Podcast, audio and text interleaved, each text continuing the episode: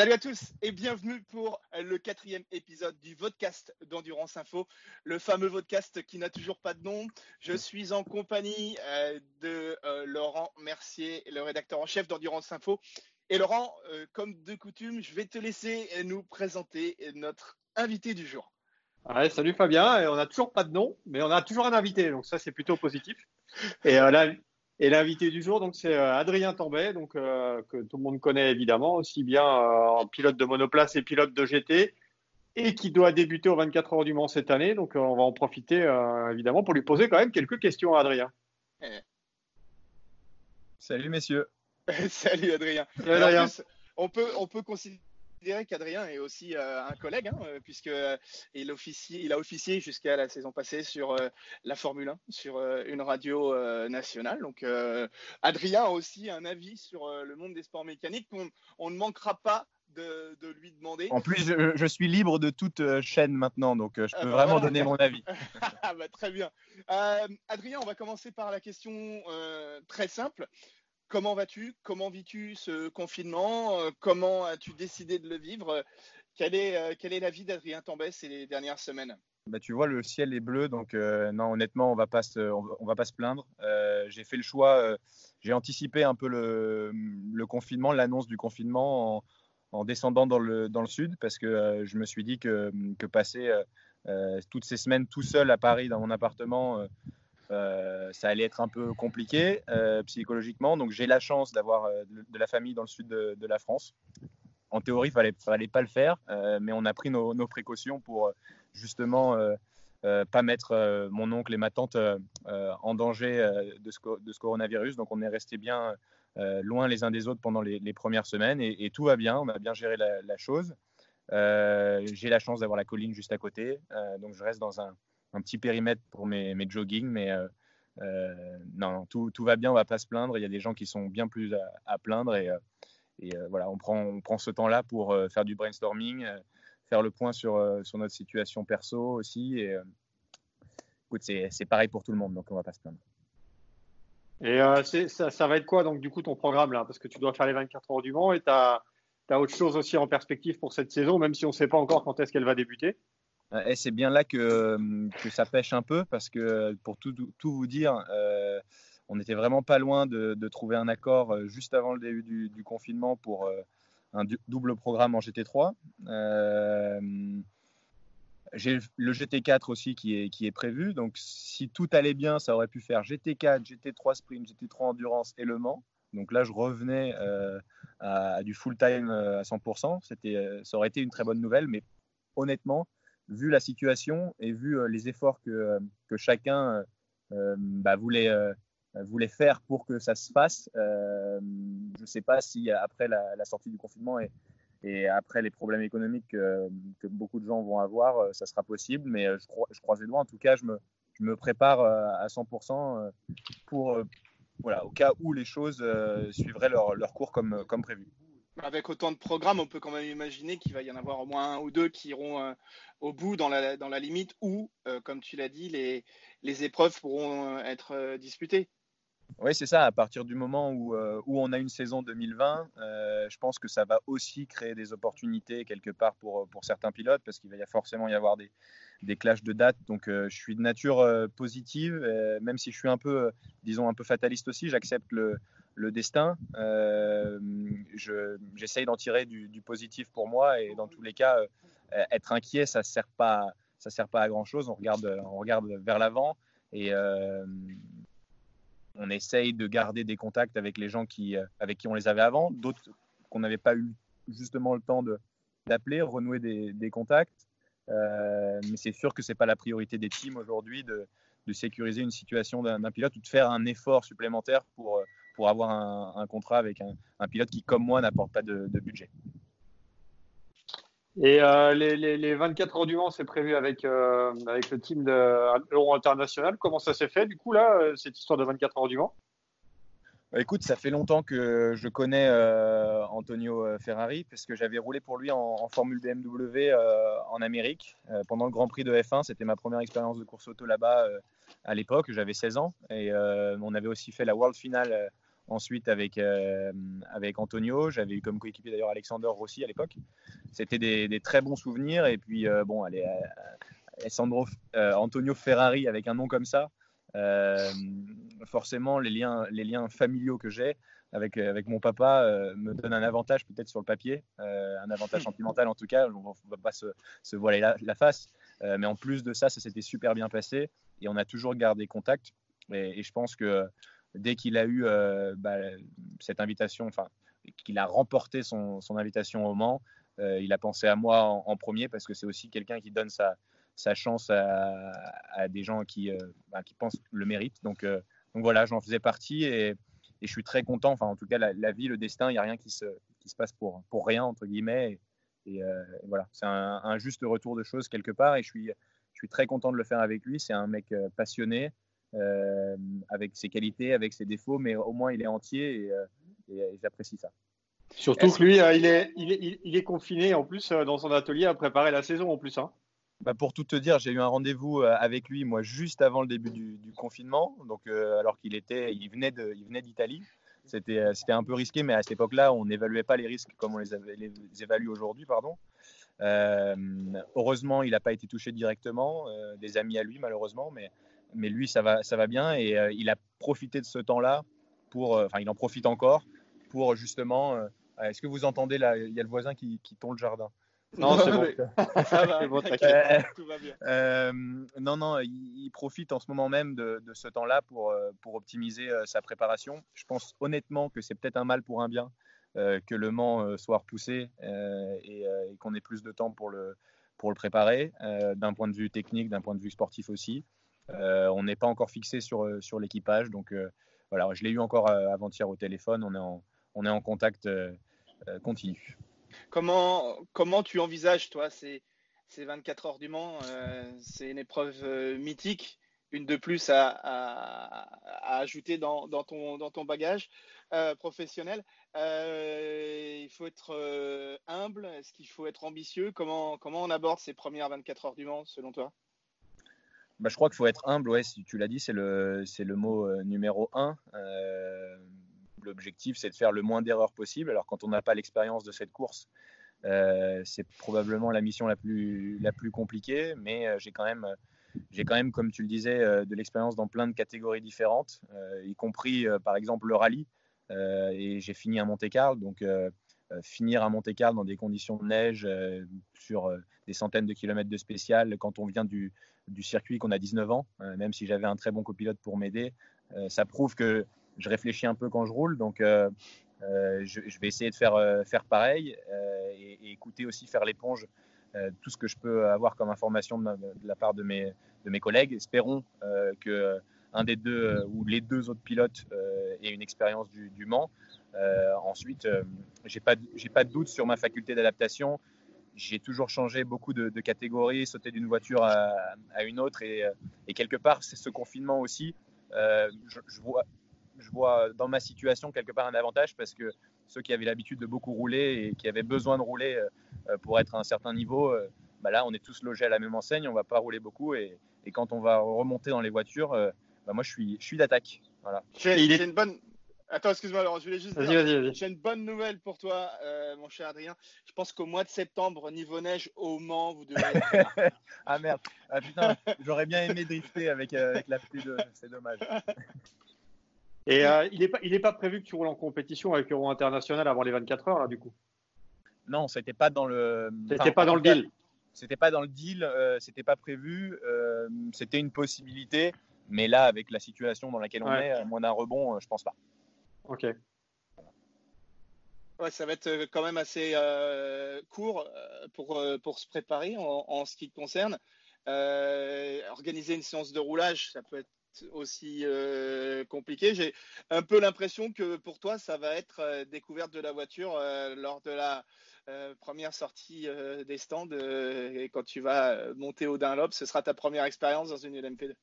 Non, tu sais, j'ai roulé l'année dernière en, euh, avec, euh, avec une autre équipe, une écurie euh, polonaise en ELMS. J'ai fait deux, courses à Barcelone et à Silverstone. Exact, exact. Et, et en l'occurrence, ben, comme je te disais, si j'ai une qualité, c'est bien la faculté d'adaptation. Et, Et on a eu un problème le premier jour à Barcelone dans les, dans les pré-tests et on n'a pas pu rouler. Et j'ai fait cinq tours avant la qualif et j'étais direct aussi vite, voire plus vite que Danny Klaus qui avait fait toute la saison. Donc ah, je pense que c'est plus difficile d'arriver en GT d'une voiture qui a, de l'aéro euh, et de sauter dedans en pleine course que, l'inverse. Quand on a mon bagage, euh, j'ai toujours roulé avec des voitures avec beaucoup d'aéro. Quelque part, c'est juste de l'habitude visuelle. Et une fois qu'on est euh, de nouveau dedans, après quelques tours, on est, un, nouveau performant. Je suis encore jeune. Donc, honnêtement, je ne suis pas inquiet. Et tu t'es tu t'es bien habitué du coup à partager la voiture avec un coéquipier maintenant, toi qui viens quand même d'un d'un milieu aussi bien la monoplace ou le DTM où tu avais une voiture où tout le monde était focalisé pour toi. Maintenant, tu as des coéquipiers. Ça, c'est un truc qui te, qui, te plaît aussi? Bah, Ça, c'est vraiment un truc qui me plaît, euh, qui me plaît beaucoup, euh, qui fait la différence même par rapport à une situation où, euh, tu l'as dit, un 5 ans en DTM pour Audi avec 7 coéquipiers à travailler ensemble, mais en même temps à, à, se mettre des bâtons dans les roues dès qu'on pouvait. donc, donc c'était une situation pour moi, qui suis quelqu'un d'ancier, un peu, un peu compliqué par moment euh, à, vivre et à, gérer, à accepter quand on est jeune aussi. Si je le vivais aujourd'hui, euh, j'aurais probablement une attitude différente. Euh, mais, mais en l'occurrence, de pouvoir partager justement, même s'il y a toujours une rivalité entre pilotes, on essaye toujours d'être un peu plus rapide que son coéquipier. on est quand même là pour travailler pour une équipe, pour un équipage on met notre ego de, côté pendant euh, l'espace au moins d'un week-end ou d'un championnat. Et euh, alors après, il faut avoir les bons coéquipiers parce que euh, l'entente, elle se, elle se crée. Euh, T'as pas la même entente avec avec n'importe qui. On est professionnel, donc il faut l'avoir. Mais disons qu'il y a des, équipages avec qui ça se passe très très bien et où tu tires vraiment un, vrai plaisir et où c'est gratifiant. Et c'est la même chose, par exemple, en rallye. Euh, de partager quelque chose avec un, copilote, pour le coup, c'est euh, très gratifiant et as moins, tu es moins perçu comme un égoïste. Mmh. Même si on euh, un pilote par défaut mmh. est quand même un peu, un peu égoïste. Ça fait partie de, ça fait partie de son, sa manière de fonctionner. En dehors de, en, dehors de ça, le, Mans, à tes yeux, qu'est-ce que qu'est-ce qu'elle représente cette course? Est-ce que, est-ce que lorsque tu as débuté ta carrière, euh, tu envisageais qu'un jour Le Mans ferait partie de, ton parcours? Alors oui, euh, j'ai toujours vu ça euh, comme, un, comme un rêve de gosse quand j'étais petit. J'avais la Formule 1 forcément en, numéro 1. mon papa, pour être complètement honnête, avait lui, je sais pas combien de fois il a fait Le Mans, mais il avait un, souvenir, disons, de, de dangerosité euh, donc quand j'étais euh, gamin, euh, son message c'était un peu ouais le Mans on verra, mais s'il y a bien un truc que je voudrais peut-être pas que tu fasses, c'est ça. Bon, la sécurité a bien évolué, surtout dans les catégories comme le, P2. Et, puis je suis un adulte maintenant, donc je fais ce que je veux. Mais non, non, j'ai toujours eu ça comme, une, comme un objectif quelque part plus ou moins caché. Et, voilà, je pense qu'il il y a roulé à Monaco, il y a euh, les 500 miles d'Indianapolis, il y a le Monte Carlo en rallye, euh, il y a les 24 heures du Mans. Euh, on peut rajouter plein de, plein de courses, mais c'est des événements qui sont mythiques. Et ton papa, comment il va justement? Bah, c'était, c'est une bonne question parce que justement dans ce, c'est pas c'est pas un secret. Hein. mon papa est, malade de, la maladie de Parkinson depuis 10 ans et, et il est dans une résidence service. Enfin, il, vit dans une résidence pas médicalisée mais mais service euh, et heureusement, il n'y a pas eu de cas euh, avant le, enfin, depuis le, confinement. Ils ont pris un, confinement, des décisions assez tôt. Euh, et il est très bien encadré. il est au Canet, là où il est d'ailleurs, où il a des activités à la, à la mairie, au conseil départemental. Donc, disons qu'il a une bulle autour de lui et qu'il n'y a pas de, de soucis. Par contre, il s'ennuie. il a une, terrasse, il fait beau, donc ça va. Mais, mais c'est sûr que c'est pas, pas simple pour, pour mon papa, c'est pas simple non plus pour moi parce que je me suis interdit d'aller le, voir tout simplement. Euh, et puis maintenant, en plus, j'aurais pas le droit. Euh, donc, euh, donc voilà, c'est un peu la même chose pour ma maman qui s'occupe de sa maman qui elle a eu un énième AVC. Alors là, je rentre dans les détails, mais voilà, je ne peux pas plus aller les voir. elles sont toutes les deux confinées, mais tout va bien de leur côté, donc c'est l'essentiel et c'est pour ça que je suis allé chez, chez mon oncle et ma tante. il y a un peu d'ambiance autour de Il y a un peu d'ambiance, oui. Non, mais en plus, il, en profite pour faire des travaux chez lui, mon oncle. Donc, euh, ah, bah, bah, très bien. on va aller te laisser bientôt euh, récupérer euh, ton seau et ta truelle. on, voit, on, voit, on, voit, que tu es très rigoureux au niveau de ta, ta, préparation. Tu partages tous les jours tes sessions de CrossFit. tu plaisantes pas, hein tu, tu vas fort. ça c'est important pour toi d'avoir cette dépense physique quotidienne bah, c'est tout simplement ma drogue. Et, euh, alors, je suis désolé d'inonder les réseaux sociaux de, mes activités, mais euh, j'ose espérer que ça en motive euh, certains. Tout simplement, je le, partage parce que moi, ça me fait tellement de bien et que ça m'est tellement nécessaire que bah, quelque part, c'est positif si ça peut aider d'autres gens. honnêtement, j'ai jamais arrêté le sport. Aujourd'hui, je le montre parce qu'on est en confinement, mais c'est ce que je fais tout au long de l'année et c'est ce qui me c'est ce qui me garde en, forme mentale et qui me permet de, euh, euh, d'avoir, euh, bah, disons, un mental constant, même dans les coups durs. Donc voilà, aujourd'hui, c'est clairement ce qui me fait avoir le, le moral pendant cette, ce, confinement. Le, CrossFit, c'est, une discipline idéale pour, pour un pilote. C'est un sport complet dans lequel tu peux travailler tous les aspects de ta préparation. Tu as tout ce qu'il te faut dedans? Alors euh, oui, à quelque chose près, c'est qu'on ne doit pas prendre beaucoup de poids euh, quand on est pilote de course et que je fais pas vraiment du crossfit.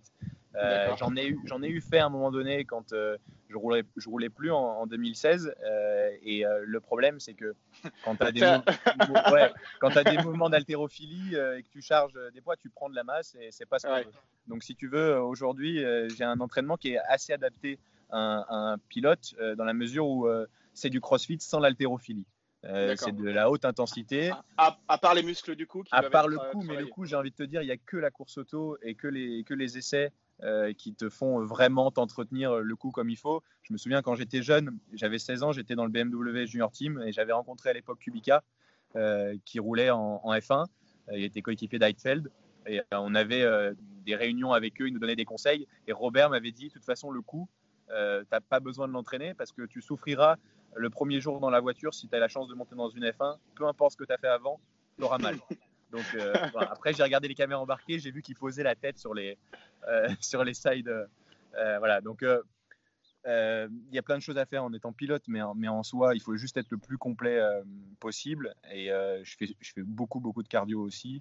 Et c'est un plaisir pour moi, donc, donc voilà, c'est pas un problème. Fabien, il va falloir t'y mettre au cardio aussi. Hein. T'inquiète pas. je suis inquiet pour toi lorsque tu auras atteint mon grand âge, euh, Laurent. Oui, oui, oui, parce que toi, tu nous prends des photos de ton vélo, mais par contre, il n'y a jamais personne dessus. Hein. ouais, mais la machine est belle. La machine est oui, oui, oui, C'est que tu tu veux pas l'user en fait, c'est pour ça. Hein. Ouais, bah, toi, tu devrais faire du vélo au soleil, hein, parce que franchement, Bravo. Laurent. Eh, mais il faut du soleil. C'est bizarre, on dirait, les gars, on dirait un vieux couple. Vous n'êtes pas confinés ensemble. non, non. non, non, je te rassure. Euh, donc, en, tout cas, voilà, on a, on a pas mal parlé de, ta carrière, de toutes les disciplines euh, dans lesquelles euh, tu, euh, tu, as pu rouler. tu as eu quand même cette période en, DTM. Tu es satisfait d'avoir été aussi hétéroclite dans ta carrière? Ou tu aurais peut-être préféré juste pouvoir te spécialiser plus dans quelque chose ou alors justement d'avoir un peu touché à tout Pour toi, ça te rend plus fort aujourd'hui Je vais te dire la vérité, c'est j'ai pas eu le choix tout simplement, parce que euh, à un moment donné, euh, le sport automobile, c'est une question de, finances et de, et de budget quand on n'est pas devenu encore professionnel, euh, ce qui était le cas avant le, DTM.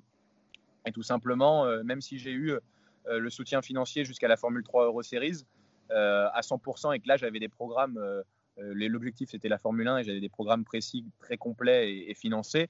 Après, ça a été compliqué quand il n'y avait plus les, les finances. Il fallait sauter d'une voiture à l'autre euh, quand il y avait des opportunités qui étaient euh, plus ou moins payantes ou gratuites. Ou, voilà. Et, pour moi, euh, c'était la seule solution pour continuer à exister dans le monde du sport auto et pour à un moment donné avoir une opportunité comme celle du DTM et, celle d'un constructeur.